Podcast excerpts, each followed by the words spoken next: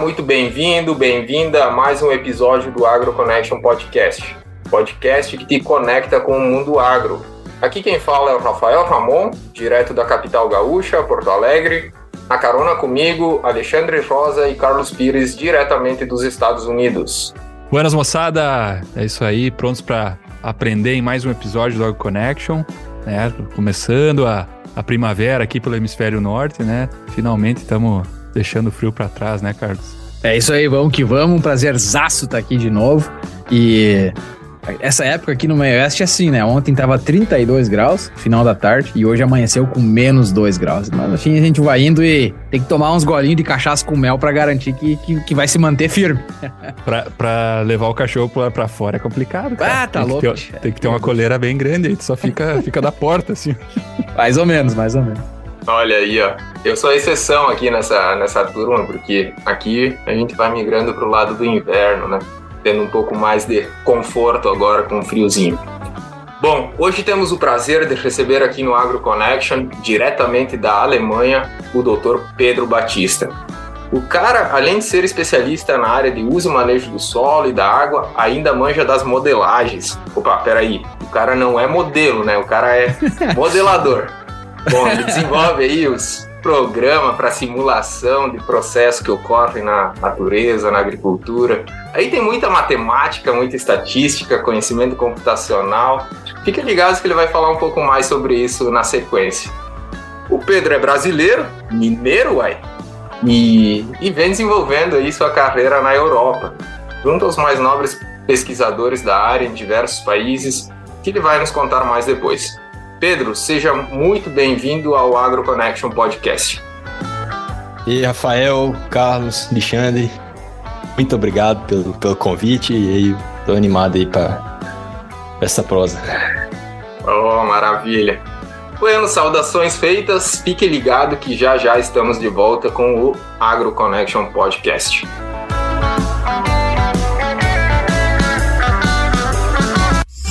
Fique agora com o Agro Connection Podcast. Informação, ciência e tecnologia. Aqui o conhecimento não tem fronteiras. Muito bem, estamos de volta. É isso aí. Pedro, sei que tua trajetória é repleta de experiências internacionais e você sabe que esse é um dos focos aqui do Agro Connection. A internacionalização, trazer informação de brasileiros que estão trabalhando no exterior na área da agricultura. Para nós colocar tudo isso no contexto, conta para a gente um pouco da história, de onde você vem, onde fez graduação, mestrado, doutorado e por aí vai. Esse é o momento que a gente carinhosamente chama Senta que lá vem história. Rafael, eu sou de uma cidade, eu sou natural da cidade, chama Itabirito, em Minas Gerais. Fica 50 quilômetros de Belo Horizonte e pertinho de Ouro Preto. Então, tá ali no quadrilátero ferrífero, região de mineração, como vocês podem imaginar pelo nome né, da cidade. É, então, desde a época lá do ouro até hoje, principalmente minério de ferro. Mas eu saí de Itabirito assim, bem novo, porque meus pais mudaram de lá em definitivo quando eu tinha uns 9, 10 anos, depois do enchente brava. Então, às vezes por isso que eu até mexi com esses negócios de erosão, sedimento, que eu tenho a raiva de enchente, que foi Olha só. Tirou da minha casinha que eu gostava. Tristeza, né? É, mas. É, mas aí depois disso a gente mudou muito. Eu morei nos Estados Unidos também quando era criança por um ano. Em Bacana. Knoxville, no Tennessee e tal. Bacana, que legal. Então foi, foi meio que o começo desse negócio. Foi uma coisa que ajudou muito, né? De ter aprendido inglês cedo e tal. Isso aí meio que abriu muita porta pra mim. Então tive uma, nossa, é, eu fui muito sortudo, assim. Eu falei que ele tinha e... muitas experiências, mas dessa eu não sabia, hein? Aí, Knoxville, baita é. lugar, né? Pois é, cara, eu fui pra lá, eu tinha seis anos. É... Meu pai tava fazendo doutorado na época e minha mãe tava dando aula de. Quer dizer, foi pra lá porque minha mãe tava dando aula de português lá. Pra eu acho que aí tem uns negócios no curso de graduação, né? Que você faz outra língua, tem uma coisa assim. Então ela não era professora, esse negócio, mas tinha um colega que, é, que era. Minha mãe dava aula de inglês no Brasil, só que aí. É, nessa época ela tinha um colega aí no, em Knoxville que estava dando aula de português e precisava de gente para dar aula de português. é, minha mãe foi. E, e aí nós fomos, fui com seis anos e, enfim, foi, foi engraçado de aprender inglês no, no Tennessee, porque vocês imaginam o sotaque também, né? Lá no, eu lembro, não, eu lembro do, de eu chegar em casa assim, se você, mãe, a pessoa fica falando comigo, comigo tempo assim, Pedro, é, as a peer. Aí eu falei, o que, que é as a peer? Aí eu falei, não sei, não faço menor ideia. E eu também, as a peer, as a peer. Aí um dia ela fez assim, né, com a, fez o sinal, né, com assim, apontando pro olho, assim, eyes up here. Falando pra eu prestar atenção, né? Olhar pra ela. Nossa. Eu, é, eu, eu, eu, não tinha ideia do que você tava falando. eu também eu pensei que era a zap here. Tipo assim, é, não, é aqui agora. Vem aqui rápido. É, é. é. Não, cê, e esse eu com seis anos lá, no, e não eu já pensei. Nada, né? Já. Eu pensei em Mazetapir, já comecei a pensar em nome. cara já tá falando, velho. Tá louco. É, é. Não, é um negócio de doido. Mas enfim, nossa, tava, eu tava lá em Tabirito, mas depois então dessas é, andanças aí, eu fiz a escola técnica em Belo Horizonte, Cefet, é, comecei a fazer, né? Não acabei, mas comecei a fazer informática industrial, então talvez também já tinha meio que um pezinho nessa parte é, o interesse nessa parte, né, que depois foi entrar nesse negócio de modelagem matemática, estatística e tal. E, mas eu fiz economia na UFLA, entrei em 2008, né, na Universidade Federal de Lavras, e o começo, assim, da parte, acho que a, a hora que eu entrei, né, que eu comecei a mexer com essa parte de erosão do solo, conservação, foi a partir do momento que eu fiz a disciplina de física e conservação do solo. Eu tava, é, já devia estar lá pro quarto, quinto período, meio vagabundo, né? Que né, morando em república, que a vida é ruim, né? E... É bom para os nossos e... ouvintes saber que há esperanças, né? Os não é, não. que ouvem. Não, isso, e, e, é bom depois, a hora que eu volto lá em Lavras, depois tem uns professores que foi pessoa meu no começo do curso, vocês batem um olho assim e falam, não é possível, você... Achei que não ia nem formar, né? É. é, não, mas aí então, eu tava lá meio vagabundo, essas coisas, aí peguei o. Fiz essa disciplina, né? Peguei, puxei a disciplina, de, fiz conservação do solo, e na época o professor de conservação, o Marx Silva, que foi depois meu orientador, ele tava dando a aula ele começou a mostrar a parte de recuperação de área degradada pela mineração. E. E aí eu pensei, pô, às vezes esse negócio mais pra mim, né?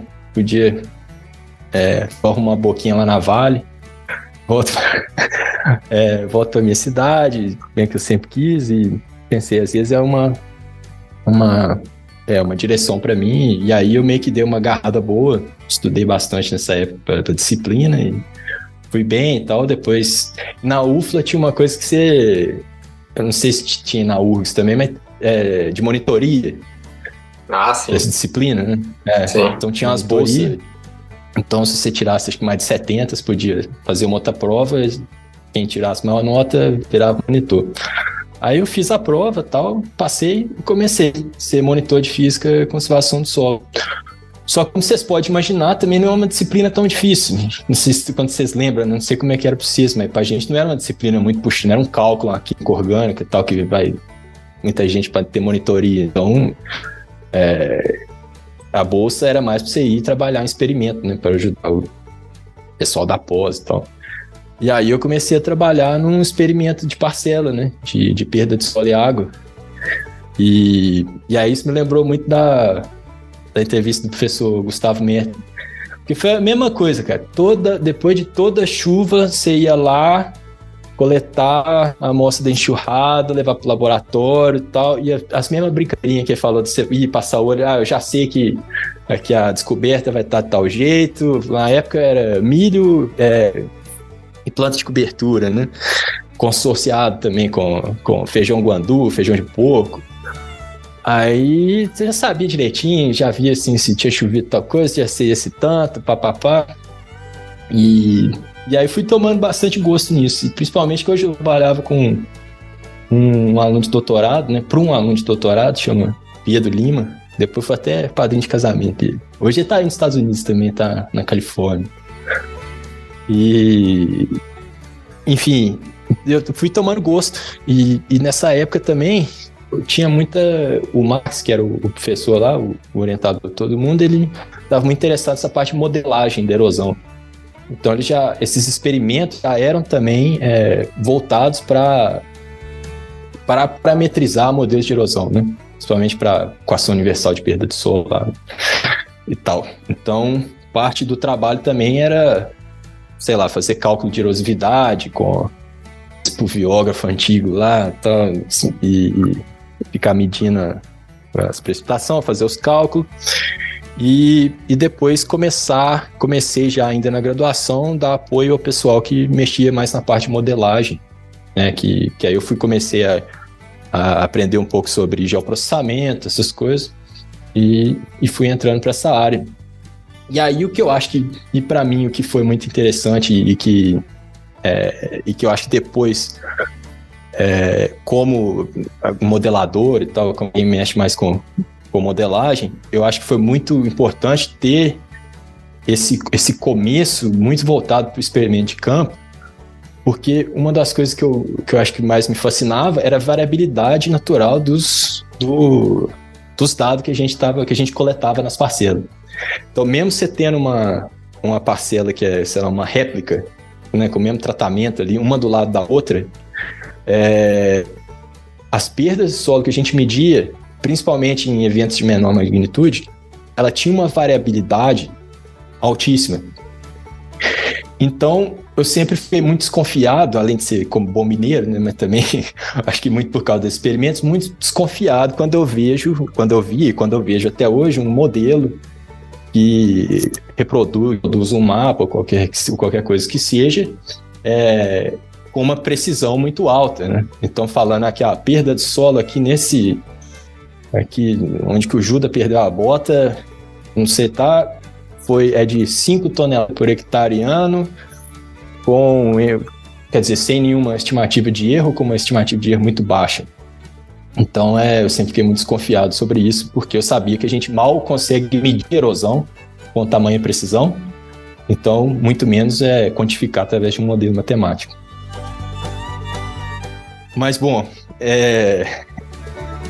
e aí, no mestrado, eu já entrei, já fiquei direto nessa parte de modelagem mesmo, né, tentando estimar é, a erosão e a entrega de sedimentos para cursos d'água numa grande bacia hidrográfica lá, em Minas Gerais, a bacia do Alto Rio Grande, até é que tinha em torno de tem em torno de 15 mil quilômetros quadrados e vai ler desde a Mantiqueira até lá perto de Lavras, onde que tem uma usina hidrelétrica, né, usina hidrelétrica do Funil e que tá cuja represa está sendo assoreada muito rápido né, desde sua construção no começo dos anos 2000. Então a gente fez um, um estudo que era sobre, é, que era até tentando quantificar né, é, erosão na bacia e quanto desse, desse sedimento erodido nas encostas, quanto que, que chega até os cursos d'água, quanto disso que chega até a represa do funil e quanto que isso contribui para o soreamento, né, para a gente tentar também estimar é, a vida útil da represa e tal. É, cara, mas eu peguei, na época eu peguei um eu fiquei bem desgostoso assim com esse negócio de modelo, eu fiquei meio bravo com o negócio, fiquei meio irritado porque eu vi que era muito fácil você reproduzir os dados, né? Porque tem uma coisa a tal da calibração, né? É, que basicamente se você ir mexendo aqui, mexe num parâmetro aqui, mexe no outro aqui, mexe no outro aqui, e você compara com um dado que você mediu na história da bacia, é muito fácil reproduzir qualquer coisa. Ainda mais para um modelo né, aplicado numa área desse tamanho, né, todo espacializado, né, cheio de parâmetros, você reproduz, chega em qualquer resultado. Então eu, eu tava lá pro final do mestrado, bem azedo com o negócio, que eu falei, ah, isso aqui não é. Isso é videogame, que não é nem. É, eu achava que era muito pouco científico, né? Porque não. É, enfim, não estava vendo um rigor metodológico que eu estava fazendo, que era muito fácil de roubar, vamos dizer assim. E nessa época eu tive a sorte que o, o John Quinton, que depois foi meu orientador do doutorado, ele foi para lá É, e aí eu conversei muito com ele, né? Ele foi lá, foi conhecer, conhecer os alunos, deu umas palestras e tal. O Pires, colega meu, já estava fazendo doutorado sanduíche meio que com, com o John também. E aí as conversas que eu tive com ele mudaram é, né, minha, minha perspectiva sobre esse modelo e tal. Ele falou: é, realmente, você, você produz se quiser, mas aí ele me passou um tanto de livro para ler. Uns inglês doido. e, e aí. E aí eu saquei, né? Não, realmente, não sou só eu que estou irritado aqui com isso. Tem outro jeito de fazer as coisas.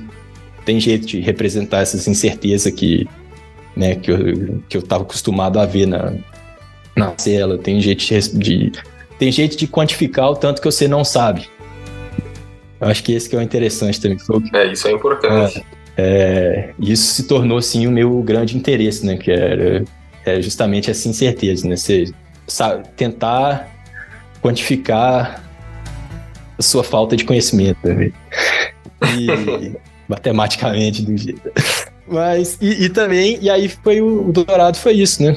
Foi o, meio que um caminho natural depois dessa satisfação com o mestrado, foi negócio, agora vou arrumar um jeito de testar esses modelos, né?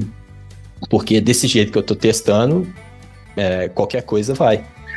Então a minha, o doutorado foi é, foi uma tentativa de lidar com essa, com essa do mestrado, é, de que os modelos davam resultado muito bom e eu sabia que não era possível ser tão bom assim. E, e aí o, o doutorado foi é, uma tentativa de arrumar um, de tentar melhorar é, as formas como a gente testa modelos de erosão e principalmente tentando arrumar diferentes de fontes de dados em diferentes escalas espaciais, porque tem essa questão de escala, né, igual o professor Gustavo falou.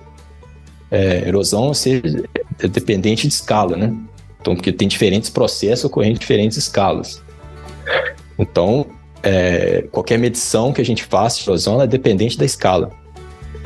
Mesmo que seja uma, uma medição por unidade de área e tempo. É, então, o que eu tentei fazer é, foi tentar é, usar uma combinação né, de medição de, de, fluxos de sedimentos né, no, nos rios com essas técnicas de rastrear sedimentos, igual com que o Rafael trabalha. É... Eu tento, na verdade. Ah, tô aprendendo contigo um pouco. Nós todos, né? é, não, tu tenta, né? Mas, pois é, foi meio que isso e também uma tentativa de de quantificar essas incertezas. Né? Foi uma tentativa de arrumar outras formas de testar o modelo, né? de testar dos modelos, e mas também uma tentativa de, de pensar assim, sobre incertezas, sobre o que, que significam os modelos de erosão, o que, que significa esses, é, esses mapas que a gente produz, né? o que, que é, quão útil eles são para a sociedade e como eles podem ser mais ou menos úteis também para a sociedade, para para os cientistas, como a gente pode usar esses modelos para testar hipóteses sobre os sistemas. É, então, eu entrei meio que nessa. Essa foi minha tentativa com o doutorado. E o doutorado ele foi. É, ele foi em sanduíche, né? A UFLA com Lancaster, mas já desde o início, assim, com muito envolvimento do, do John Quinton, né, que foi o. É, é que, como eu expliquei aí desde o início lá do mestrado, é meio que foi o. É, meio que acho que soltou aqui agora, coisa muito por causa dele. E o, o e... Lancaster é na Inglaterra. É, na Inglaterra, isso. Lá no noroeste da Inglaterra, perto de Manchester e Liverpool. Que é outro sotaque também difícil de entender. É. Eu, eu fui pra Escócia ano passado eu achava que aquilo não era inglês. Não, a Escócia é pior ainda, né? Eu fui pra Glasgow, nem entendi nada que os caras falavam. Eu, eu fui. Nós fomos. Eu tava num clube de hiking em Lancaster. A gente tinha um. Foi fazer uma trilha lá no noroeste da Escócia, acampar lá, em fevereiro. Um frio, né? Aí parou em Glasgow lá num, num fish and chips lá pra pedir alguma coisa. Tava eu e um belga na hora lá. E na Escócia tudo, é, tudo é deep fried, né? Tudo é fritura. Que não é errado também, né? Vamos falar. Não. é... Tô brincando. É, é bom pra caramba, cara. Co... Tá louco. não tem como ficar ruim, né? Mas é uns negócios meio inusitado, né? Tipo, Ah, fita. milanesa, tu não sabe nem o que tu tá comendo, na verdade, né? É frito, segue. Tem o mesmo gosto. Não, é pizza. Pizza empanada frita. É, o barra de chocolate, que é as Mars Bars. Mars Bars, é Deep Fried Mars Bars. Meu Deus. E. Aí eu lembro que nós pedimos alguma coisa, ainda- acho que eu ainda consegui pedir um fish and chips e o, o belga tava comigo. O que, que você pediu? Ele falou, ah, não sei. Aí chegou um hambúrguer empanado frito também, assim, inteiro. Ô, louco. É, Tá louco. Mas eu não entendia nada, cara, nada. Os, os escoceses ali de, de Glasgow falam. Mas lá, a Lancaster também é bem engraçado, assim, esse sotaque lá do noroeste ali. Não sei se vocês acompanham futebol, é igualzinho aqueles... Você vê os comentaristas lá do, do Manchester, lá, tipo, Gary Neville, vocês falam igual. Sim. Ou então naquele Ted Lasso lá, legal. vocês já viram aquele seriado? Não, eu não, eu não olhei. Cara, depois vocês verem também que é engraçado demais. do- É um treinador igual ele treinar um time de futebol de verdade no, na Inglaterra, né? Mas ainda mais pra vocês que estão nos Estados Unidos, é, É. ritmo? É, é chato porque eu já meio que às vezes acostumei a falar soccer e aí é, é errado, né? O certo, na verdade, é, é, é futebol, né? Tem que falar isso, mas os americanos não concordam muito. Os, é, com os ingleses é o contrário, eles ficam bravos. É, eles Você ficam- fala. ah, um brabo é. É. apelido. Eu falei isso quando eu tava na Escócia. Os caras não. What do you mean? o que, que tu quer dizer com isso? É, é. Eles fazem de desentendido, é. O que, que é? Não, mas é. Mas foi muito bom, cara. É, Lancaster foi bom demais. Eu gostei muito lá da Inglaterra. E gostei muito da universidade, do, né, do- dos colegas, do- dos professores. Lá tinha uma orientadora que foi muito legal também, chama Jess Davis. E, e- mas gostei muito da cidade, da cultura lá na Inglaterra, esse negócio de. Toda feira eu ia pra um, um pub lá jogar sinuca e tomar cerveja com o pessoal lá. E com o pessoal da cidade mesmo, tal, fiz amizade. Foi muito bom. Quanto tempo você passou lá, Pedro? Foi só um ano. Um ano? Mesmo aí você, você tava na França, né? Isso, certo. Hum. E agora faz quanto tempo que você tá na Alemanha no teu pós-doutorado? Cara, então, aí eu voltei. Aí, aí foi o seguinte, eu tava. Tava pra acabar o, o, o doutorado e tava caçando um pós-doc, né? E aí o Peter Fina, que é o orientador aqui agora, ele teve lá, na, lá em Lancaster na época. Eu tava acabando e ele ofereceu, falou assim: ah, cara, tem uma vaga, vai, teria uma vaga lá pra você, é, pós-doc. E eu pensei, ah, eu fiquei, pô, bom demais, né? Super satisfeito, tava ajeitando pra vir pra já. Só que antes de eu saber disso, eu já tinha aplicado pra uma vaga na Suíça, em Basel. E era até, assim, foi meio que... é, foi muito por empurrão do Patrick Laceby, lá que eu conheci o Rafael também, com um colega nosso lá do Canadá, que trabalhou com o Rafael na França. né? E ele foi meio que um orientador informal, assim, durante o doutorado. E ele, acho que eu, vi que essa vaga aberta na Suíça, eu falei com ele. Mas eu falei, ah, cara, acho que eu não vou aplicar, porque eu não gosto muito do- das coisas que eles, sei lá, das linhas de pesquisa lá, não. Só que era uma vaga, assim, seis anos de pós-doc na Suíça. E o Patrick falou comigo assim, deixa de ser bobo. É, primeiro que você não vai passar. Segundo que, que né, deve procurar alguém mais perito, tá? Segundo que faz só pra treinar. Você é pra você treinar, você não vai passar mesmo. Eu falei, é, deixa eu ser. Aí mandei. Mas eu mandei esqueci. Aí eu já tinha Aí eu voltei. Eu já. Acabou o tempo na Inglaterra, voltei pro Brasil. E aí eu tava ajeitando as coisas pra defender, né? E, e depois é, é, voltar. Só que aí nisso chegou, chegou, no, dia- chegou o e-mail lá de base pedindo pra eu fazer entrevista e tal. Aí eu fiz a entrevista online e tal. Eles falaram, agora quem quer que você venha pra Suíça? Nós vamos te mandar passagem pra você ver. Tá louco. Aí eu já falei, é, cara. Aí eu avisei o Peter aqui, já falei assim, ó, cara, o, né, os caras estão me oferecendo um trem lá, assim, eu sei que nós já estamos afinados, mas apareceu, isso, eu- isso aqui tinha aparecido antes, quer dizer, eu tinha tentado isso antes, e o negócio é, é seis anos, cara.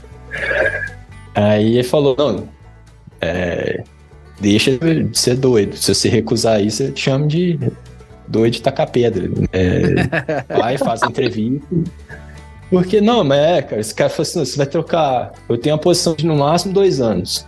você vai tocar um negócio de seis anos na Suíça, é, por isso, tá?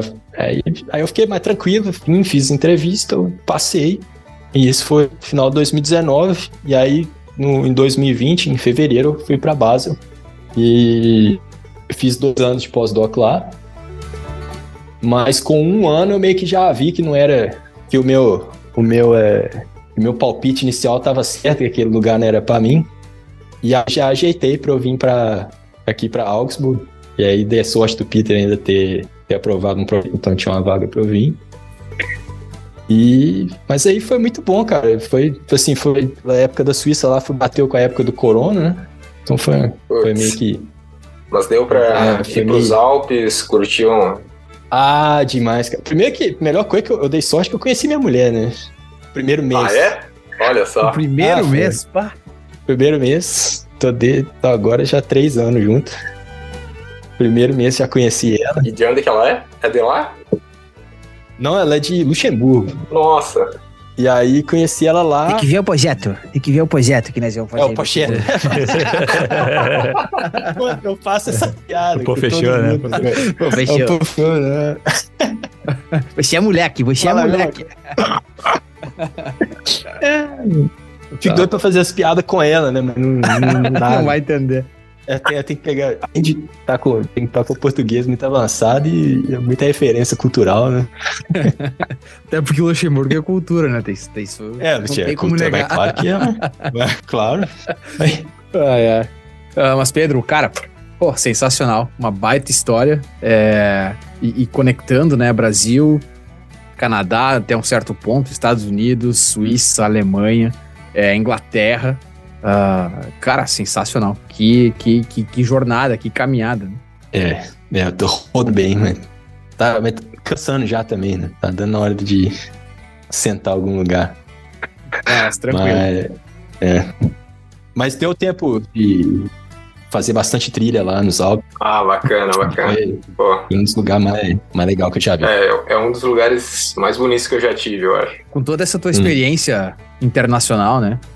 Que é, que é vasta, né? Diferentes culturas, diferentes países, diferentes modelos de pesquisa e por aí vai.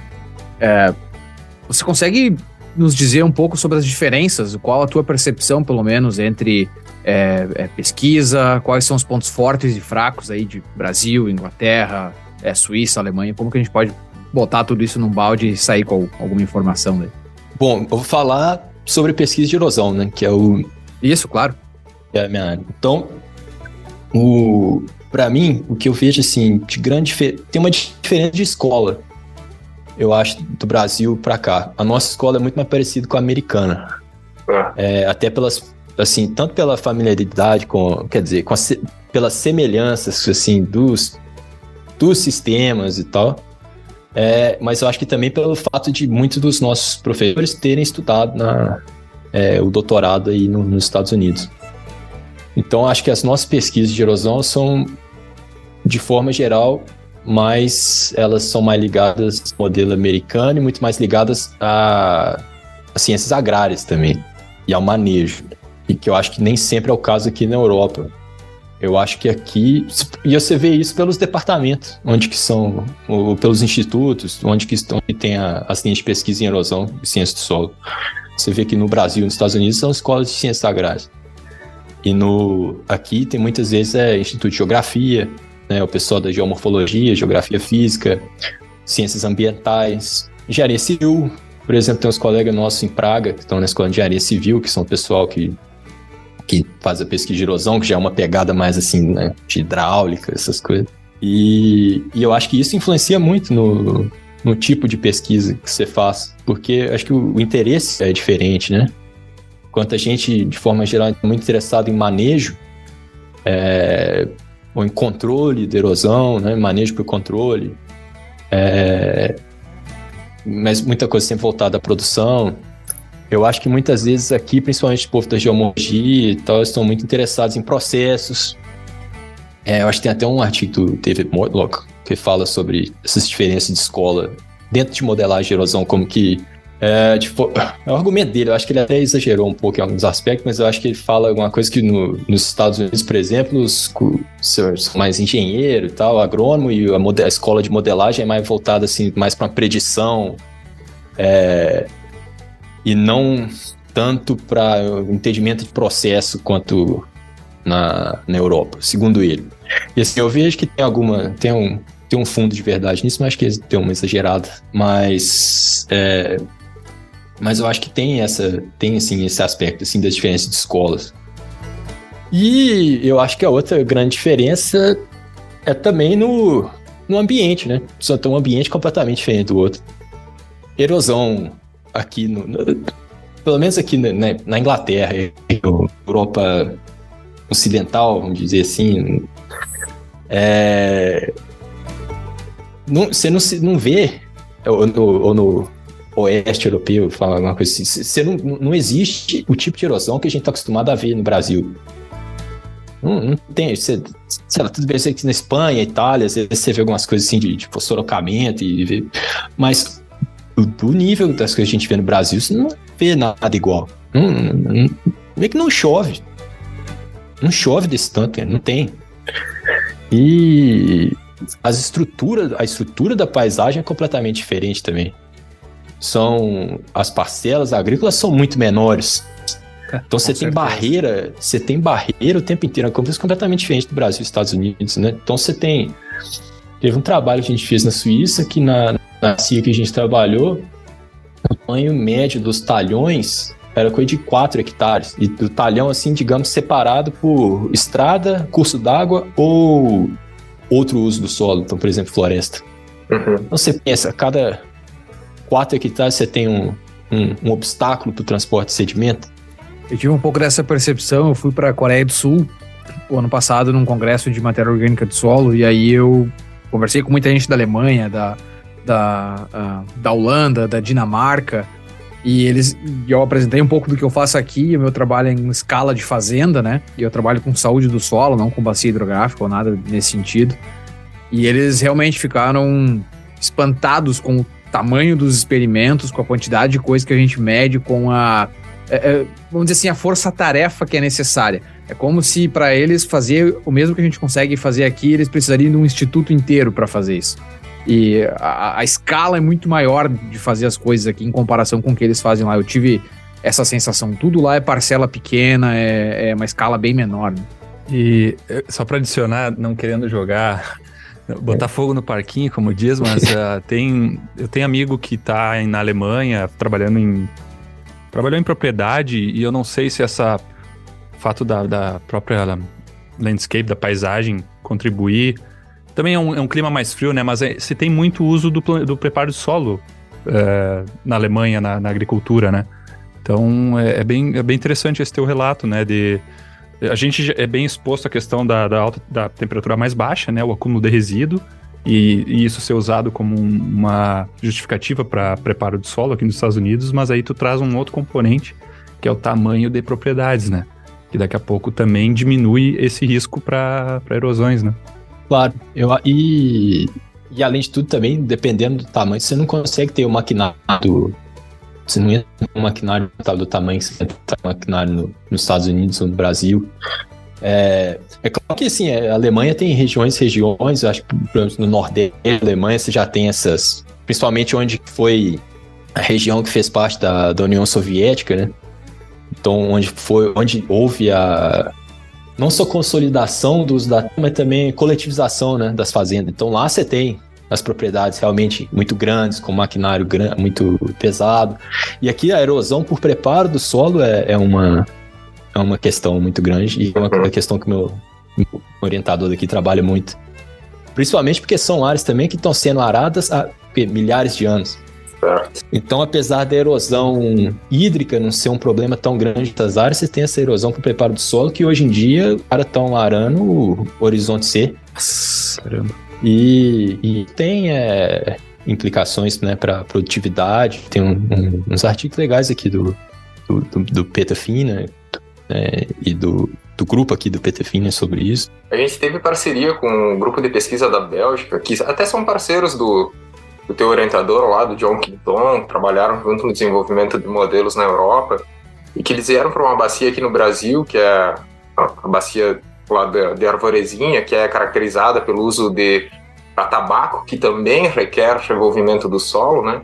E teve um dos estudantes que trabalhou com essa questão de, da erosão hídrica e erosão para o cultivo e como isso foi mudando tanto a, a, paisagem, né? Porque ao longo dos anos tu vai tendo essa é, o solo vai indo cada vez mais para baixo. Nivelamento, né? É, isso. E vai afetando a produtividade, né? A, a parte mais a, acima vai perdendo nutrientes, chegando mais próximo ao horizonte, horizonte mais pobre, né? O horizonte subsuperficial. E também tem a questão do sequestro de carbono, uhum. também foi estudado na época, que é na área de deposição, porque o cultivo também acabava né, uh, enterrando carbono a maiores profundidades e que ficava ali por mais tempo, né? Então eles estavam tentando entender e modelar esse processo. Não, é muito, né? Porque ao mesmo tempo também, a hora que se você é, onde tem a erosão, onde vai tendo remoção do, do, né, do, dos horizontes superficiais, você também vai, é, você vai subindo os horizontes subsuperficiais, onde tem sítios também para sequestrar carbono, que não estão saturados. Uhum. Então, se você continua tendo o aporte de biomassa, você continua, você aumenta o sequestro, né? Então, é uma coisa até uma coisa meio que contraintuitiva, né? Que as áreas onde estão erodindo, você aumenta o sequestro de carbono. Que é o dynamic replacement, né? Que eles chamam. É, tem, um, tem, um, tem alguns artigos, né? Tem uma discussão, tem, tem, uma troca de artigos, acho que é. Eu não, eu não lembro bem quem eram os autores, né? Mas um defendendo um lado, o outro, o Johan Six, acho que era. É, o, o pessoal do Ratan Lau. É, o Johan Six normalmente faz, fala umas bobagens. É, ele, ele, Ratan Lau e mais alguém. Tem um artigo que saiu agora que é do, do, do Van Nust com o Johan Six que é sobre o reconciliamento, a reconciliação do, desse paradoxo do carbono sobre erosão. Ah, legal. E aí é tentando reconciliar essa, vamos dizer, esse ponto de vista da escola, sei lá, do Ratanlau com a escola deles aqui, com se, é, né, se erosão é, é fonte ou dreno de carbono. E quem sou eu para dar um pitaco aí? Re realocação, realocação de carbono. Pois é, você meteu nessa, nessa briga. É, quem sou eu para é. Mas aí. É muito acima do nosso salário, né? Deixa os caras ah, não, resolver. Não, não, não, não, me paga pra isso. Cara, voltando então pra, pra vaca fria. A diferença do. Então, beleza. Então, essa diferença também por, associada à diferença das ações daqui. Então, claro, também os interesses de pesquisa deles são outros, né? Por exemplo, tem esse, esse interesse muito grande em conectividade da paisagem, como a conectividade está mudando porque uma das coisas que eles percebem aqui também é que, por mais que as taxas de erosão não sejam muito altas, o aporte de sedimento, principalmente sedimentinos, para os d'água continua. É, isso é uma coisa que, por exemplo, na Inglaterra, é, eles têm batido muito nisso. E uma outra coisa que, é que eles estão preocupados aqui mais ultimamente, que nos, vamos dizer, no centro europeu, são essas muddy floods, né? Essas enchentes uhum. repentinas que têm acontecido. É, e isso tem muito a ver com a conectividade das paisagens agrícolas e são paisagens que estão mudando. E também os, os, os tamanhos das fazendas estão aumentando desde a década de 80 e tal.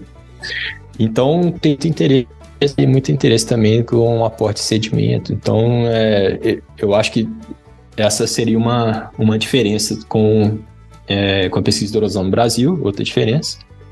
Eu acho que outra diferença é que eles têm muito mais dinheiro. Né? que facilita muitas coisas. Então, eles estão pesquisando processos com equipamentos, com estruturas muito diferenciadas, né? Que a gente não tem ah, acesso ah, é, muitas vezes. Não tem. Esses, é, esses isótopos todos, esses radionuclídeos, quanto que a gente paga? Ah. O plutônio, cara, plutônio, acho que é 20 dólares a amostra. Nunca nós vamos pagar isso, cara. Não, não ah. No Brasil infraestrutura e, é muito diferente. E, e, todos os outros equipamentos aqui, cara, é, uma facilidade para ter as coisas muito. É, é, acho que isso faz muita diferença e, e, eu acho que até por isso também tem uma diferença na pesquisa muito aqui voltada também a, vamos dizer, sei lá, técnicas novas para medir erosão. eu acho que é muito porque também, assim, porque tem, talvez, tudo bem, é um interesse deles e tal, mas também porque tem dinheiro para investir nessas técnicas, né? E pegar de outras áreas. E pra gente isso é mais difícil. Mas, assim, eu acho que um ponto positivo do Brasil também é. Bom, primeiro a história, eu acho que aquela entrevista do professor Gustavo também ficou na minha cabeça. o caso de falar, não, vai, vai para Paraná, vai para Ponta Grossa. O Dede falou para Onde é que aprende conservação do solo? Ele fala, vai para Paraná, filho. E, assim, cara, eu acho que a gente tem uma história muito rica de pesquisa e conservação do solo, não só de pesquisa, mas de manejo. É impressionante o que nós fizemos, e, e acho que. E outra, a gente faz muito com muito pouco. E, então também tem uma coisa assim de criatividade, de você saber o básico, você saber como que as coisas funciona, que eu acho que faz muita diferença. Então, outro dia aqui foi para nós estávamos fazendo ah, tava dando aula de laboratório e ia fazer textura com os alunos, ia usar o, o Master Sizer lá, de fatrômetro, high laser. Aí o treino tava funcionando. Aí botamos, fizemos tudo na, na meta pipeta, né? No outro dia foi instalar a parcela no campo, tava sem nível, fizemos nível de mangueira aqui, fizemos nível de borracha com, com, com os alunos, fomos lá, montamos. Então, assim, tem, se você sabe como é que funcionam as coisas, e, né, e você aprende né, o, você aprende o funcionamento dos negócios, você aprende a se virar. Dá um jeito, né? O brasileiro é. tem o dom, o dom da gambiarra, né? E que, e que na pesquisa também, é. muitas vezes, ajuda bastante. É, cara, eu acho que sim, eu acho que sim, de, de, né, de não, não na gambiarra no mau sentido que às vezes as pessoas usam, né, mas assim, de saber se virar, né, eu acho que tem, às vezes tem uma conotação meio ruim de gambiarra, eu acho pra mim é coisa muito boa, é. virar com o que tem. Virar com o que tem, é ser Exato. criativo, né? Eu também Exato. concordo, né?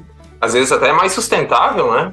E nesse sentido, Pedro, eu queria te perguntar: você tem contato aí com diversos pesquisadores é, de diferentes países. É, como, como eles têm visto a questão do uso, manejo do solo no Brasil? Né? Ah, como eles estão observando os últimos acontecimentos na agricultura, essa questão de mudança de uso do solo, a gente sabe que se basear pela mídia também, né, é, é complicado, né, porque a, a, mídia também traz muita informação distorcida, é, mas a gente espera que os pesquisadores tenham um entendimento melhor, né, de, observam com um, um, olhar mais crítico sobre o que está acontecendo. Como eles veem né, essa questão da mudança do, do solo, da agricultura no Brasil e o impacto também nas mudanças climáticas, que é na, na Europa é, é, o, é a questão, uma das questões principais, né? O impacto nas né, emissões de CO2 e tudo mais. É, a partir de 2030, né, não vai ter mais produção de carro combustão, um monte de, de ações, né, para é, mitigar essa questão das uh, mudanças climáticas. Como eles têm visto o Brasil? Cara, é com preocupação. Essa é a, mi a minha impressão, né, de como eles veem, quer dizer, pelo menos o que a mim, né? É sempre muita preocupação. O, tanto na universidade quanto qualquer lugar que você vai. Na né? semana passada a gente tava, foi para campo, numa uma cidadezinha aqui perto, na vila, montar um experimento e ficamos numa pensão. A dona da pensão, era que falou que a gente era do Brasil, é, tinha eu, uma estudante de doutorado aqui também brasileira. A primeira coisa que ela falou foi desmatamento da Amazônia. E, e uma coisa que eu, foi interessante ver também, que a primeira que ela falou muito que, que eu achei meio esquisita a conversa, mas eu, eu, achei interessante ver a preocupação dela, a preocupação deles de não comprar produto que venha de alguma coisa associada a desmatamento ilegal. Que ela falou, ah, que eu descobri agora que o carvão que eu compro aqui para fazer churrasco, que agora tá chegando, vai vir. É, então, mais logo eles começam a fazer churrasco aqui, né? Salsicha na, na grelha. Hambúrguer. É. Mas. Mas aí a escola, ela falou assim: ah, eu vi que não sei quanto vende coisa desmatada no Brasil, aí eu não quero comprar mais. E antiga, eu acho que antigamente pô, a primeira coisa que eles falavam com a gente era futebol. Na Inglaterra ainda falava muito comigo futebol. Aqui na Alemanha, a primeira coisa que eles falam comigo é Amazônia, desmatamento. E é impressionante. É, tanto na universidade quanto fora. E eu acho que na universidade as pessoas veem com preocupação e com muito interesse, né? Porque eu acho que é um lugar onde as coisas estão acontecendo muito rápido. Então a gente está sempre interessado em saber o que, que vai acontecer, né? Então tenta e, e ver onde as coisas estão acontecendo nessa velocidade, onde tem essa mudança tão rápida, é, eu acho que isso do ponto de vista, sei lá, cientista do solo, alguém trabalhando com hidrologia e tal, isso aí, as mudanças que é, né, causadas pela mudança do, do solo, elas são muito são muito significativas. Acho que não tem, são poucos lugares no mundo onde as coisas estão acontecendo tão rápido. Ainda mais porque a tudo tem as chuvas tropicais em cima, então o, o povo tem muito interesse. Né? Eu acho que tem um interesse assim genuíno. É, e tem muita gente que trabalha no Brasil e que vai, fala português lá em Lancaster, tinha um pessoal muito de ecologia que tem parceria no Brasil há muito tempo e pô, os caras é, vai e aprende português e fica lá no meio da floresta. E, mas assim, tem uns outros também meio abelha, né, que vem, oh, é, acha um filão ali, né, que coisa é, que é, acha um, você bota, é, fica bem mais fácil entrar na nature, né, então você coloca uma coisa... No... Ah, sim, sim. Então, eu acho que tem muito disso também, mas eu acho que tem muito, mas de forma geral, é muito interesse e preocupação, e eu acho que com interesse e preocupação genuína mesmo, porque é, então, então certo estar preocupado, porque hum, é, tem algumas coisas que acontecendo aí que são preocupantes. Pedro, é, eu tenho essa impressão aqui também nos Estados Unidos, né? Bastante comentário em volta de, da Amazônia, quando a gente fala do Brasil. Uh, muita coisa que a gente sabe que acontece e também, obviamente, muita desinformação, né? Que, que chega até aqui em qualquer lugar do mundo. Então, a gente, como agrônomo, como. É, falo agrônomo porque eu estou cercado de agrônomos né, aqui na, na, na, na empresa e uh, a gente esclarecer, né, como, como que é o, também o sistema produtivo no Brasil, né, desmistificar algumas coisas, né, com relação a isso, mas com certeza essa preocupação com a Amazônia, ela existe, ela é bem, bem clara por aqui. E com isso vem também a questão de mudança climática, que é outro, outro tópico bastante delicado, né? Uh, tem gente que tem gente que acredita e tem gente que não acredita ainda, né? Então, é, quando a gente fala sobre mudança climática, é sempre, é sempre essa dualidade.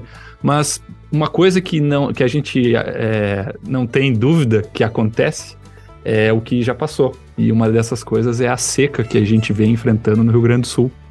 Ah, é, que é essa oscilação climática né, que acontece, chove muito em um mês, não chove nada no outro, né? E isso para um processo produtivo é péssimo, né? É muito difícil do produtor se, se planejar uh, dentro dessa variabilidade e e ao que tudo indica, isso vai tender a ficar cada vez pior. E com isso, a gente traz o tópico da irrigação, né? Você acha que a irrigação pode ser uma solução para essas questões de, de adversidades climáticas, de mudanças climáticas e, e que a gente tem vivenciado na pele aí nos últimos anos, principalmente no Rio Grande do Sul, né? Que é da onde eu venho, o Ramon também, o Carlos, onde a gente sofreu bastante aí nos últimos anos com, com a seca. Boa, Acho que foi um bom gancho, uma boa pergunta. E, e eu acho que também, é, só voltando um pouco antes de responder, eu, eu, concordo com você que eu acho que é nosso, faz parte do nosso papel de agrônomo também desmistificar algumas dessas visões que o pessoal de fora tem da agricultura brasileira. E eu acho que principalmente aqui na Europa também, porque é, às vezes é sempre uma coisa meio. coisa vilanizada, né? É, às vezes. E. Exato. E eu acho que não é o caso, né? Que, acho que aqui tem. Eu acho que tem espaço para todo mundo, mas Aqui eu acho que às vezes eles pensam, principalmente na cidade, e dependendo do tipo de departamento que você está na universidade, é muito essa visão de que, sei lá, é só o orgânico que é bom. E eu acho que sim, tem espaço para todo mundo, mas é, eu acho que também tem, tem, que. É importante saber que. É, que também tem uma forma, né, de se produzir é, intensivamente, em larga escala, que, que, que, que, respeite também, que seja sustentável, né? E eu acho que é isso, é isso que a gente trabalha. E, mas bem, eu, quanto à irrigação, é, é um tema complicado. Eu acho que, enfim, é, se você for pensar, eu acho que você está em Nebraska e também você acompanha. Eu, acho que você está no berço aí da irrigação do pivô central, né? Tá, e, e eu acho que aí tem tido muito problemas com a recarga, né? né só, se eu não me engano. É, exatamente. E então esse é o tipo de é, de, de questão com que você acha que a gente tem que lidar quando a gente pensa em irrigação, né? Que eu acho que ao mesmo tempo que sei lá, irrigação existe quase que é tão quase tão antiga quanto a agricultura. Então, É, e se olha as produtividade, né? Lavoura irrigada, de sequeiro, como, as diferenças. E, e tem, tem para algumas culturas que eu acho que a produtividade dobra. E acho que tanto no Brasil quanto nos Estados Unidos. Então, eu acho que a, a irrigação ela pode ser uma tecnologia maravilhosa. Eu acho que é uma coisa que a gente depende dela né, há milhares de anos. Mas tem sempre um, um lado, né? Tem sempre um lado para resolver. Negativo, digamos assim, né? Tem que resolver, né? Nunca tem solução, é. né? Teve um cara Para resolver um problema tem que criar outro. Isso, exatamente. Exatamente. Você cria um problema, você para resolver um problema, você cria outro. E, e eu acho que é, é, exatamente isso que eu acho que tem que ser pensado, né? Por isso que eu acho que é, isso acho que é um dos valores, por exemplo, desses modelos matemáticos que a gente trabalha, que é para trabalhar com é, projeção de cenário, é, tentar ver como as coisas podem acontecer, se tal e tal coisa acontecer, se, se eu fizer tal e tal coisa, o que que isso vai acarretar em outras áreas, para que eu acho que o importante é, é, é, tudo bem, você vai criar um problema para resolver outro, mas você não quer criar um problema pior, né? Então, eu acho que se, se a irrigação for, é, for ser uma, uma solução para esse problema na seca no, no Rio Grande do Sul, eu acho que é, é, tem que se trabalhar bem para que isso não se, não que se criem outros problemas ainda piores, né? Uma delas ligada à recarga do lençol, né? Com, ou com é, isso, ligado ao lençol freático. É, aqui é só para te dar o panorama daqui no Nebraska, né? A parte oeste de Nebraska chove menos, né? Chove. É, chega a chover quase metade do que chove no leste, assim, né? Só pra gente ter uma ideia. E nós estamos falando de 400 milímetros por ano que chove.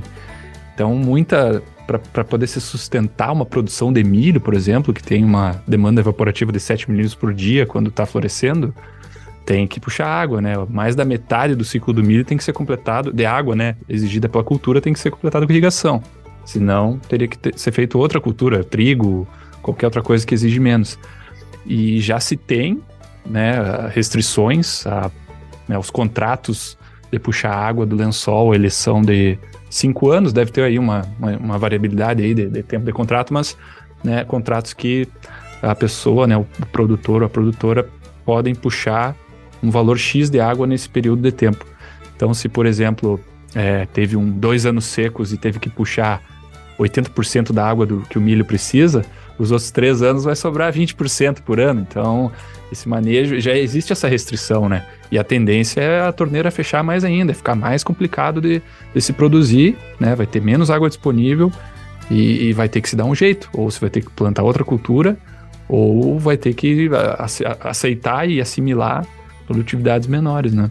Esses dias eu e minha esposa pegamos um Uber, né? E no caminho vinha falando a questão da seca e tal, daí a gente comentou que a gente era da área da agronomia, e ele falou, pois é, o pessoal tá reclamando muito de, de seca e tal, mas por que, que não fazem os poços artesianos para tirar água e, e, irrigar, que daí garante, tem mais estabilidade, não sei o quê.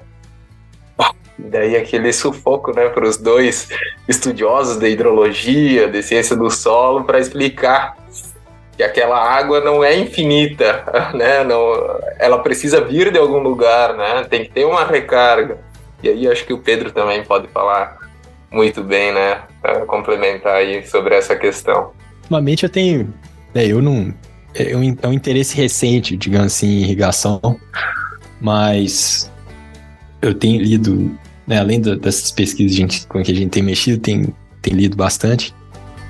E, cara, mas pois é, acho que assim, tem limite do que você pode fazer, né? Com, por exemplo, a gente sempre fala que, cara, tem que manter água no sistema, né? Então tem que ter um manejo que facilite tanto a infiltração de água e a manutenção de água no, no solo, né? Para que a água esteja disponível para a escultura.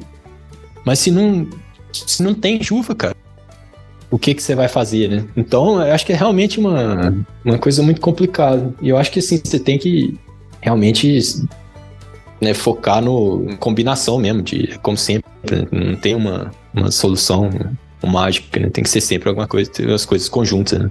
Então, prática de conservação do solo para evitar escoamento superficial, aumentar a infiltração de água, manter uma boa estrutura do solo, plantio direto, plantio de cobertura, para irrigar nos momentos chave irrigar nos momentos chave, é. é para minimizar de não, sem dúvida. Né? E, e, acertar a irrigação, né? E, e, acertar, o, principalmente no pivô, acertar as taxas de aplicação.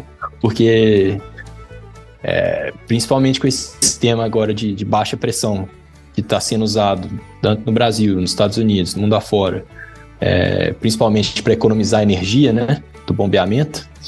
É, essa mudança aí desde a década de 80 para esses sistemas de baixa pressão, isso aí aumentou muito as taxas de aplicação dos pivô. E aí é difícil, né? Se tem as taxas de aplicação de pico chega a 200 milímetros por hora. Então não tem areia que beba isso tudo. Toda essa água, exato. Aquilo que a gente aprende é, também na universidade, a irrigação é uma ótima aliada né, da agricultura. E, e como você falou, elas não é de hoje. Eu até fui buscar um livro, é, um livro bem legal, que eu. É, Bread and Beer, The Seeds of Change, mas fala, fala um pouco né, da, de como a produção de trigo, pão, né, é, mudaram a cultura, a evolução é, do homem, mas daí tem um capítulo em que fala também sobre o manejo da água é, na região né, da, no Rio Nilo, acho alguma coisa assim, né? Onde os, né, os, os antepassados iniciaram aí a, agricultura. É, mas o que eu queria dizer é que a, a, irrigação ela é uma ferramenta que você vai utilizar, uma ferramenta de alto custo, quando tem um sistema já muito bem uh, preparado, né? Tipo, um solo com uma ótima capacidade de suprir tanto uh, água uh, as plantas, né? Mas também com uma alta taxa de infiltração que retém a água da chuva, tu não tu não tenha problema de, de erosão ou degradação. A, a, infiltra, a, a irrigação ela não pode entrar agora num período porque estamos num período de seca, entrar numa lavoura que está num, estado de degradação avançado, ela não vai resolver todos os problemas, vai ser paliativo. Então acho que isso isso é é, é muito importante também. É, é primeiro primar pelo, pelo manejo uh, do solo adequado e, posteriormente, utilizar essas ferramentas, essas tecnologias que vêm a complementar, mas não pode ser a, a única única ferramenta uh, para a solução dessas, dessas crises hídricas que a gente vem enfrentando. Com certeza, acho que é, é, é isso mesmo. E porque além de, de, eu acho que de não resolver é, o problema, acho que se centrar com uma irrigação num lugar com o solo degradado, o solo compactado, solo com a baixa taxa de infiltração, e você entrar com essas, é, principalmente com o pivô central, que é o mais utilizado hoje em dia, com é, as taxas de aplicações que a gente tem utilizado, isso ao longo dos anos, talvez no, nos primeiros anos, se né, isso resolva alguma coisa, mas ao longo do tempo você vai criando outros problemas que vão piorar muito mais a situação. Porque não só ligado a. a porque isso não está só ligado à, à, recarga do lençol, está ligado também ao problemas de erosão e escoamento superficial sobre os pivôs, né? Que é um. um... Aí você tem um artigo recentemente publicado, é. né? Levantando essa questão. Exatamente, tem um, um uma, um preprint, né? Ainda está em fase de revisão por pares. Mas é um. A gente. Bom, já se sabe, principalmente aí tem pesquisadores em, aí nos Estados Unidos, acho que principalmente em, Idaho, se eu não me engano, que já estão é, medindo é, erosão, escoamento superficial em, sob pivô central há, há bastante tempo mas geralmente são estudos ligados em estudos é, realizados sobre os pivô em pequenas parcelas de erosão, então medindo né, diferentes taxas de aplicação, diferentes solos e diferentes é, estágios de cultura e vendo como que isso é, afeta as perdas de solo, perdas de água. Então a gente sabe que existe erosão sobre os pivôs e a gente sabe também de relatos né, de colegas no campo e tal. Só que até hoje em dia a gente não sabe, não sabia até que ponto isso é um problema em larga escala, né? Se, se é, quantos pivôs são afetados, né? Quantas áreas sobre os pivôs são, são afetados pela erosão? é, nas principais zonas é, irrigadas do mundo e tal. E, e claro que parte disso acho que é pela dificuldade de medir erosão também, nessas escalas. E essa história, essa pesquisa nossa, ela veio meio que para tentar um pouco suprir essa, essa lacuna. E ela começou por causa do, de um colega, né, que chama Vitor Buona, foi colega meu da graduação, do, da pós lá na, lá na UFLA, hoje ele é professor lá, trabalha com irrigação. E aí ele tava num pivô, né, um pivô de café, lá em Minas. E ele falou que um dia tava escutando, um... ele tava no pivô, começou a escutar o barulho de um corvo. Aí, e ele falou assim, mas não tem, mas não tem água aqui, né? Não tem, não tem nenhum, nenhum descendo aqui. Aí falou, era escoamento do pivô no carreador do café. Ele achou que era água de algum corvo perto. E aí, uns tempos passaram, ele me falou sobre isso e, e aí comecei a dar uma olhada, né? Primeiro em imagens de satélite, antes do... Né, para principalmente nas áreas... É, nos municípios com as maiores áreas irrigadas no país, né? Ali pros lados de, acho que é Unai, Paracatu em Minas, Cristalina em Goiás. E começamos a dar uma olhada para ver se tinha alguma coisa, se eu já conseguia achar alguma coisa, para ver se eu, se eu levava essa ideia pro, pro meu chefe aqui, pra gente desenvolver algum projeto. E no que eu comecei a olhar as imagens, cara, um, come, foi um show de horror. O, as coisas que a gente começou a achar é, né, você pega essas imagens do Google Earth, né, os negócios de alta resolução, se vê bem. E, e a gente começou a mapear, olhar os pivôs, e isso é uma coisa super legal, que a, a ANA, né, a Agência Nacional de Águas, ela tem um, um shapefile, né, um vetor, com a localização de todos os pivôs no Brasil que eles mapearam através de imagens de satélite. Isso acho que coisa não tem em nenhum outro lugar do mundo. Que legal. E, e qualquer um pode baixar, você abre né, em qualquer SIG, né, qualquer sistema de informação geográfica, ou no, no seu Google Earth ali, qualquer um, você consegue importar lá e você consegue ir em cada um. Mas bem, a gente começou a olhar as, é, dar uma olhada nos pivôs nessa região e, e dar uma olhada e, e, ver se tinha sinais de erosão. E o que a gente viu foi realmente um show de horrores. É, sulco rasgando o pivô inteiro no, na maioria das imagens, na, na seca né, do Cerrado, né, no inverno, ele não tem quase chuva nenhuma. E, e lá eles costumam fazer até três culturas por ano, né? Acho que soja, milho, feijão. E aí, pro, lá por volta de, de. A maioria das imagens que a gente conseguiu são de maio a julho. E, e assim, os sucos é, assim, impressionante. A mediana do, dos sucos que a gente mediu, a gente, deu, a gente mapeou 800, em torno de 800 pivôs, é, em, por volta de quatro imagens, né, em quatro imagens por pivô, ou seja, em diferentes é, épocas, né, em diferentes períodos, num, geralmente num período de dois anos, quatro imagens em dois anos, em diferentes meses. E a gente achou sinal de erosão em torno de acho que 30% dos pivôs, e a mediana dos sulcos que a gente achou, o comprimento era de 270 metros. Imagina, são grandes áreas. E os maiores de até, mil, é, até 1.200 metros. O tamanho médio do, das áreas dos pivôs é de 76 hectares. Né? Nessa área. É, né, na região de Cristalina, que foi em Goiás que a gente focou. Mas o. Mas assim, o mais inter... eu acho que uma das coisas mais interessantes foi achar sulcos, principalmente na época seca, né? Que a, então já é sinal de que parte deles estão sendo é, incisos pela, pela, pela água da irrigação. Ou tem, tem, teve imagem que a gente achou até durante a irrigação, foi muito interessante também.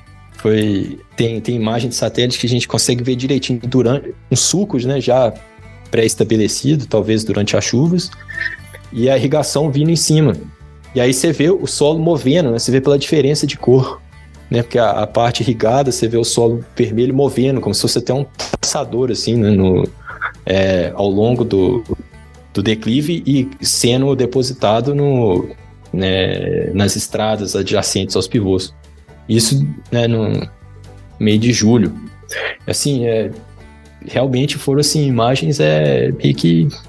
É preocupante, né? Porque a, a além do, além da, do, do, impacto ambiental, de tudo isso, né? Às vezes sei se o agricultor, ah, né, o produtor, coloca na ponta da caneta, porque ele está perdendo o solo dele, que é o bem maior que ele tem, mas junto disso está indo fertilizante, às vezes pode estar tá indo a semente, que hoje, se a gente avaliar o custo da semente, é, é uma grande fatia né, do, do custo de produção para qualquer cultura. Né? E, e perdendo essa água. Claro, e teve, teve pivô lá que a gente mapeou que os caras perderam mais de 20% da área por erosão. Sim. Deixou de colher, que não tem, não tem nada. Né? Semente foi embora. Sim. E, e realmente, porque é, é a água que você está gastando para bombear. Depois você está tirando água no período seco, pagando caro para bombear essa água, para jogar parte dela fora, cheia de sedimento, de adubo que você está jogando fora, de semente que está jogando fora, e muitas vezes jogando de volta para a água, que depois você vai beber. Porque nessas regiões é água de superfície, né? Está bombeando a superfície, não é de, de poço. E muitas vezes, e por causa disso, os pivôs estão sempre muito próximos aos cursos d'água, aos reservatórios. E aí, quando você tem erosão desse tanto, parte desse escoamento dessa água vai de volta para desse sedimento vai de volta para os cursos d'água. Então, realmente, é, eu, eu, é, eu, espero que a gente consiga, a gente está tentando né, divulgar bastante essa pesquisa para que é, né, para que aumente a informação, acho que tanto do, dos produtores quanto do, é, da sociedade de forma geral, né, pra, porque é impressionante o, o estrago que se pode fazer é, quando o manejo da irrigação é inadequado. E eu acho que, e principalmente onde você tem chuvas intensas, né, durante o período chuvoso. Porque depois que você já tem erosão, você vai aplicar com as taxas de aplicações, igual a gente falou mais cedo, né, coisa de 200 milímetros por hora, 150 milímetros por hora, em área já uhum. erodida, né, onde já tem um canal, isso aí vai, vai virar um leito do rio. Então, é realmente, é, é, eu acho que, como a gente falou, a irrigação não é a vilã, então tem que fazer o manejo correto e um manejo muito associado a a, a conservação do solo e com, e com diferentes técnicas de manejo de conservação do solo para fazer o melhor uso da irrigação e, e para evitar esse tipo de perda. E outra coisa, e uma coisa interessante a gente viu também foi que é, a gente mapeou também a, a, o número de prática conservacionista que a gente achava nos, nos pivôs erodindo e nos que não, não estavam erodindo, nos pivôs que tinham sinais de erosão ou não. E é o interessante que a gente achou é, a, a, frequência de, é, de uso de práticas de conservação ela era maior nos pivôs com erosão. Ou seja, e principalmente terraceamento. Né? Ou seja, não é que, obviamente, não é o terraço que está causando a erosão, mas é porque você está colocando ele mais como uma medida paliativa, né? Sim. Geralmente depois que a, já, já tem a incisão dos sulcos e tal, que já tem um caminho preferencial da água ali, ou numa área que já é propensa à erosão, que talvez não tenha até que o declive seja até muito alto para se colocar um pivô. E eu acho que outra coisa também de se pensar que e, e que mostra também que só o terraceamento não, não, resolve, né? Que é o que acho que tem pesquisas aí do né, do professor do, do grupo aí do professor Jean Sim, e, sim. Com, com sim. tem trabalhado e mostrando isso também, né? A importância da combinação, né, que o plantio direto sozinho ou o terraceamento sozinho não é, não resolvem por si só problemas de erosão. Né? Não, é isso aí, é, é, bem, bem colocado, Pedro. Todas essas tecnologias, né? E a gente pode começar pelo plantio direto. Hoje, né, os, os, os precursores aí do plantio direto na região do Paraná já estão preocupados com o plantio direto que está sendo utilizado, né? como ele está sendo, uh, como ele está sendo feito.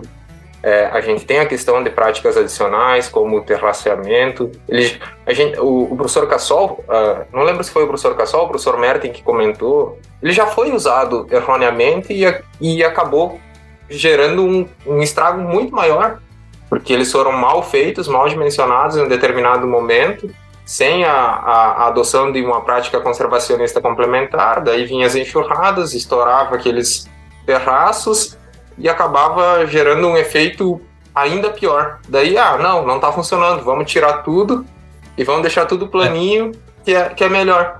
E a mesma coisa, essa preocupação que a gente coloca agora com a irrigação. É uma ótima ferramenta, está aumentando muito as áreas irrigadas, eu, eu diria em todo o país, é, isso acho que vale para todas uhum. as regiões do Brasil. Tá. Mas a gente tem que ter, a gente não pode esquecer os, os princípios, né? Um plantio direto bem feito, se necessário, uma prática conservacionista complementar, né? É, bem implementada, rotação de culturas, é, não revolver o solo. Isso né, também vai estar tá tudo alinhado com, com o tópico do momento, questão de carbono no solo, sequestro de carbono, né, a, a, adoção da, das práticas, a combinação de mais do que uma prática faz com que você melhore o sistema, né, melhore a rentabilidade, se torna mais sustentável. É, acho que é isso que você falou, né? Uma prática isolada, se, se colocar o, a irrigação numa área que já está degradada, ela não vai resolver o problema. Ela vai ser paliativa ali, vai curar a ferida durante um, um, um determinado momento e possivelmente causar um problema ainda maior para o futuro, né? Pois é, porque pode agravar a degradação do solo também. Né? Exato. Que, que vai ser um solo que vai reter menos água, ele vai possivelmente precisar de mais irrigação, né? Criando um mecanismo de, de retorno. E eu acho que. E outra coisa que talvez se tenha, algum, às vezes, que quem, né, algum produtor escutando, eu acho que se, outra parte importantíssima no manejo do, do pivô, pelo que a gente viu também, é evitar a compactação do rodado do pivô. Porque se o pivô vai rodando em cima do solo encharcado, né? Vocês pode imaginar o que, que vai acontecer. Né? Você vai criando um canal compactado, circular, vários canais compactados, circulares, né, ao longo dos rodados. E, e isso, esses canais eles podem ser, às vezes, muito profundos e muito compactados. E o que, que acontece? Eles começam a coletar água. Água e sedimento da enxurrada, tanto da irrigação quanto do, do, da, da chuva. Da chuva natural. Da chuva natural. E aí o que, que acontece? Estoura. E aí acontece igual como, como se fosse um terraço mal planejado que estoura e aí vira aquela bagunça morra abaixo. E, e outra, além de formar um suco, ele, esse suco, depois que ele está formado, ele começa a receber água e sedimento de todos os outros canais circulares. Né? Porque você vai, imagina, vai, vai cair no água, vai, e tem um declive, a água vai indo na direção do declive até o momento que fica ali a, a tangente do, do é uma bola de neve, canal né? circular fica isso, é, fica perpendicular ao, ao, sentido do declive e ali estoura. E aí, a partir do momento que estoura, os outros canais circulares paralelos, eles começam a jogar água dentro desse, desse canal também, desse, desse sulco. Então, uma das principais coisas para evitar é, erosão no, é, em áreas com, com irrigação pivô central é evitar a compactação desse rodado. E já tem opções de irrigação para isso, para você é, sempre andar no seco, né? Que eu acho que é onde que você jogar a água para trás, onde tem o, o né, você coloca os emissores para trás do, do, rodado, da direção que você está andando. Então tem, tem tecnologias para isso, se chama boom back ou boom back tracks. Então tem, tem, é, tem já tem manejo para isso também, tem taxa de aplicação variável, tem, eu acho que sim, esse o pessoal da irrigação, acho que né, tem várias alternativas para oferecer para acertar o manejo também. Então, é, é, acertar tanto o manejo do, do solo quanto o manejo da irrigação. É, e realmente essa parte do rodado é muito importante. Pra, pelo que a gente viu, foi um dos principais causadores de, de erosão no, nas áreas é, irrigadas com pivô central. Bacana, Pedro. A gente já está avançando no tempo aqui, então fica o recado aí para o produtor. A gente está levantando alguns problemas, né? Muito mais do que soluções, mas na dúvida, né, na, procura um especialista, procura um engenheiro agrônomo que entenda de solos, que entenda de irrigação, para fazer isso da maneira correta. E acho que agora a gente já pode ir então para a nossa última etapa. É, vamos sair da, né, da discussão técnica, que a gente com certeza poderia levar horas aqui conversando, e vamos para o momento bate e volta. Você está ouvindo Agro Connection. Todos os episódios do Agro Connection é o momento em que a gente tenta uh, saber um pouco mais né, do, do dia a dia do nosso convidado, onde a gente faz uma pergunta e o convidado responde de forma simples e rápida. E Pedro, então uh, iniciando aqui, conta pra nós uma experiência inesquecível. Ah. Cara, experiência inesquecível. O tanto que ele viajou vai ser difícil escolher uma. Tem tantas. Difícil também esses negócios. Não sei se esses negócios, essas viagens, assim, esses necessariamente são esses lugares quando você tá fora que são né, as mais inesquecíveis, né? Eu acho que Verdade. o momento inesquecível do Pedro deve ser tomando uma cerveja num boteco em Minas Gerais, comendo um torresmo. Pois é, amigos. eu ia te falar mais ou menos isso. É até inesquecível pra mim é estar com meus amigos, estar com a família, é o que eu mais sinto falta. Pra mim é, o- é o que eu mais penso, né? Então, nesse sentido, acho que é o mais inesquecível mesmo. É o que eu fico pensando ali, né? É, é, pra mim, teve. Eu fiquei dois anos e meio sem ir pra casa no, na época de pandemia, né? Então, pra mim, acho que voltar. Cheguei lá em Itabiri, teve uma. é, eu pedi minha avó fazer galopé. Vocês conhecem galopé? Não sei o que é. Conta pra nós. É, é você cozinha um galo velho com pé de porco, um cozido junto. Ô, louco. Galo e pé de porco. É galopé. Alô, pé. Tá, é, é, teve galopé, torresmo, uma quiabada com carne moída, giló, chuchu, mostarda, angu, arroz e feijão.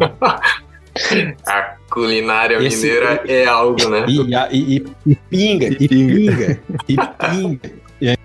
Eu acho que inesquecível pra mim ultimamente foi, foi esse dia de voltar pra casa aí depois de dois anos e meio. E aí foi bom Ah. demais. Faz muito sentido. Pedro, um sonho profissional. Sonho profissional é, é arrumar um emprego fixo, porque essa vida de pós-doc é, tá- é complicada.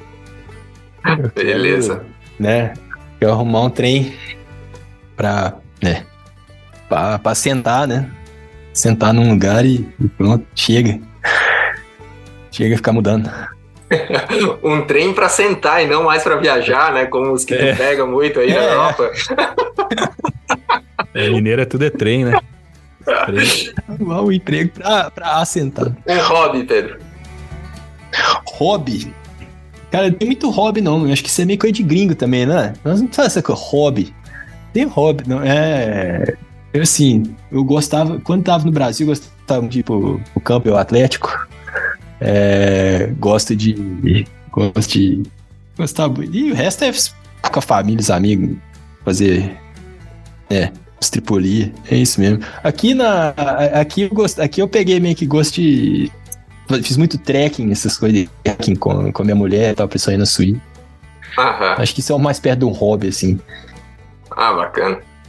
Eu já posso pular também uma questão que vinha à frente aí sobre o time de futebol. Ah, Pedro, comida preferida. Ele popular, ele falou lá o, o banquete inteiro. é, é- é engraçado, Pedro, que eu morei com. Eu já morei com um mineiro. E um deles, cara, a gente ia cozinhar pra semana, assim. Às vezes era pra dois dias. Que o cara.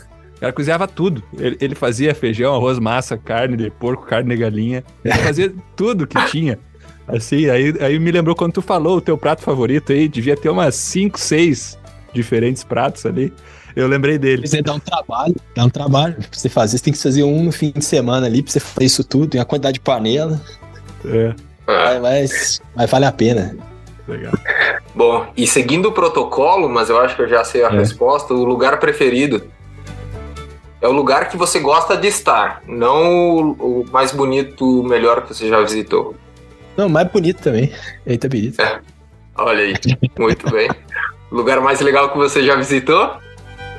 Aí de, de Ah, não é visitar, assim, Itabirito. é, Ah, não, não, não. De visitar, é porque lá eu não visito, né? Tô- Mas visitar, cara, ah, uma, tem- teve uma trilha que a gente fez em Airolo, no sul isso ali em Pitino, que foi maravilhoso. Nós passamos dois dias acampando e, né, eu e minha mulher acampando e, e fazendo trekking lá e a hora que nós chegamos lá, vi a vista no final, e onde que eu montei minha barraca. Eu falei, quando na minha vida que eu ia acreditar de ver um negócio desse, ainda mais dormir aqui. E, então, eu não lembro o nome do pico, mas foi, é, foi é, uma montanha em Airolo. E, Bacana. Se não me engano, era Cristalina. Cristalina é o nome do, do, do monte. Enfim, aqueles lados. Um estilo de música preferido. Punk rock. Sempre foi, minha. Desde a infância ali, sempre foi meu. Eu tive Legal. banda, essas coisas, sempre foi meu, meu preferido. Ah. Time de futebol, É o Atlético, Galão da Massa. Galo. Sem dúvida. Isso aí. Beleza. Um livro, filme ou série? Meu livro preferido? Não, não, assim, ó, é, essa, a gente introduziu essa pergunta recentemente e, e, e aqui tanto faz, assim, uma recomendação para o nosso ouvinte de, pode ser um livro, um filme, uma série que você gostou e que indicaria. Cara, às vezes para um. O livro que eu. Beleza, essa é uma explicação bem nerd, assim, mas. Para quem tiver interessado em. Quem trabalha com. É, principalmente modelagem hidrológica, modelagem de erosão do solo, é, ou modelagem ambiental de forma geral, eu recomendo muito um livro do Keith Bevan, que chama uh, Environmental Modeling an Uncertain Future. E esse livro para mim foi, é, foi uma das primeiras coisas que eu li no, no final do mestrado, começo do doutorado, e mudou minha perspectiva sobre é, como se lidar com incerteza em modelos é, matemáticos. E para mim é, é, eu sempre volto muito a esse livro e acho que eu gostaria de recomendar ele. O cara, o cara é, não adianta, né? Pesquisador, modelador, raiz, né? Tinha que, tinha que ser dessa área, né? O livro. Quem sabe me, tu me passa depois a descrição certinha que eu vou procurar aqui. Eu preciso ler esse, esse livro aí. Pode deixar, eu mando. eu mando Beleza. o nome E a última pergunta, Pedro, é uma fraqueza. E é uma pergunta assim. é, todo, todo indivíduo, né, é, por mais sucesso que tenha, por mais realizado que, que seja, ele tem uma fraqueza. Então, a gente gosta. Foi uma indicação de um ouvinte fazer essa pergunta. E a gente gostaria de, se você quiser compartilhar com nós alguma das tuas fraquezas. Eu percebo, mas eu sou muito ansioso. Sou bem ansioso. Então é uma coisa que eu sempre tenho que lidar. É. É. E eu acho que nem sempre é, é fácil. Então tem que né, dar seus jeitos de né, fazer um esporte, esse tipo de coisa para ajudar. Tá certo. A ansiedade é, é danada. É o mal do século, né? É, eu acho. Ah, quem, quem não sofre disso um pouquinho, uns menos, outros mais, mas é, é, é realmente algo. E expo- fica aí a dica, né? Falou bem. É, buscar uma solução para para ajudar né, nessa, nessa fraqueza e o esporte é altamente recomendável. E eu falo por experiência própria. Pois é, eu tô vendo que você tá que corre, né? Tô tentando. tá- Muito bem, Pedro. Foi um prazer te receber aqui no, no Agro Connection Podcast. É, você, sem dúvida, é, trouxe um tema, muitos temas aí que são, para mim, são muito interessantes, né? Bom, eu trabalhei com isso, trabalhei com modelagem. É, aproveito para fazer um agradecimento aí pelas tuas contribuições, pois é, parte da modelagem que eu utilizei foi baseado nos códigos que você desenvolveu, escreveu, junto com o Patrick, é, e que foram fundamentais aí para mim desenvolver meus trabalhos de tese. E, e eu fico muito feliz aí de, de você ter aceitado essa conversa com nós. Com certeza, nossos ouvintes também vão aprender sobre um tópico que é um pouco diferente, né? Principalmente entre agrônomos. É, não é algo que a gente escuta em todo, uh, em qualquer lugar, né? Ou, ou, principalmente nos podcasts, eu acho que é um, é, deve ser um dos primeiros episódios com agrônomos falando sobre é, modelagem de processos erosivos e tudo mais. Então foi muito bacana conversar com você aqui e agradeço por, pela tua disposição para estar conversando com a gente. Da mesma forma, Pedro, muito obrigado por é, vir aqui conversar conosco, compartilhar a tua trajetória, o teu conhecimento, né, que é vasto aí, pelo que a gente pôde explorar um pouquinho dele hoje, né, uh, principalmente aí em torno, né, aqui já falando uma coisa que eu aplico muito no meu dia a dia, que é essa questão de uso da água, né, da irrigação, que a gente falou bastante, isso me abriu bastante é, conceitos aqui para a gente já, já fala de certa forma com produtores que usam a irrigação, mas que têm essa preocupação com, com a finitude da água, né? É, que a gente precisa saber usar ela da maneira correta e vendo o Brasil falar tanto e querer tanto essa tecnologia, é, a gente precisa também alertar dos, dos, dos riscos e, e, do que pode não dar certo quando a gente pensa que, que a irrigação é a solução, né, como a gente falou aqui, mas tem que, tem que ponderar e ver qual é a melhor maneira de se utilizar essa tecnologia. Então, gostei muito, achei que foi muito produtivo e rico e, e te agradeço mais uma vez por, por vir aqui. Pedrão, é só te agradecer aí por todos os teus insights em, em irrigação, em, em, erosão do solo. E é sempre muito bom conversar com brasileiros que estão fora do Brasil. A gente tem muita network nos Estados Unidos, hoje trazendo alguém que está na Europa, direto da Alemanha. E, enfim. Obrigado a vocês. É muito bom.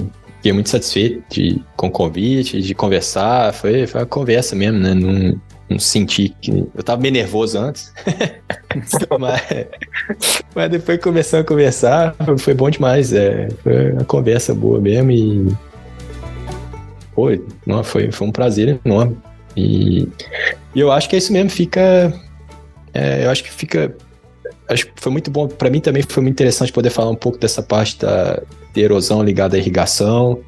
É, que para mim, de certa forma, é um tema novo, mas é, eu acho que é um tema, de certa forma, meio que urgente para ser discutido e, e mais, é, mais pesquisado também, para que a gente possa fazer o melhor uso da, das tecnologias né, que estão disponíveis aí para a gente.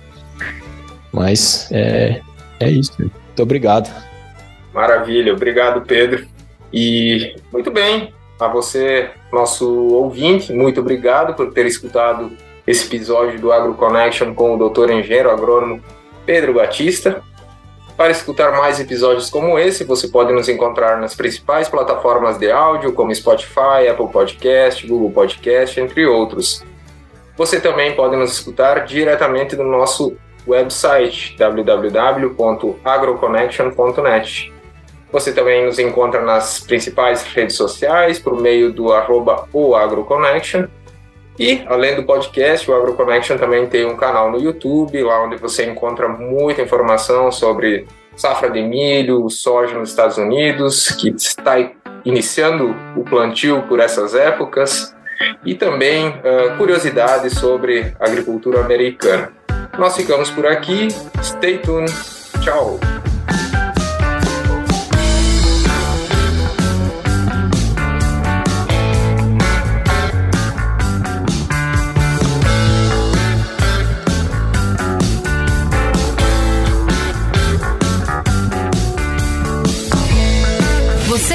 Ouvindo AgroConnection.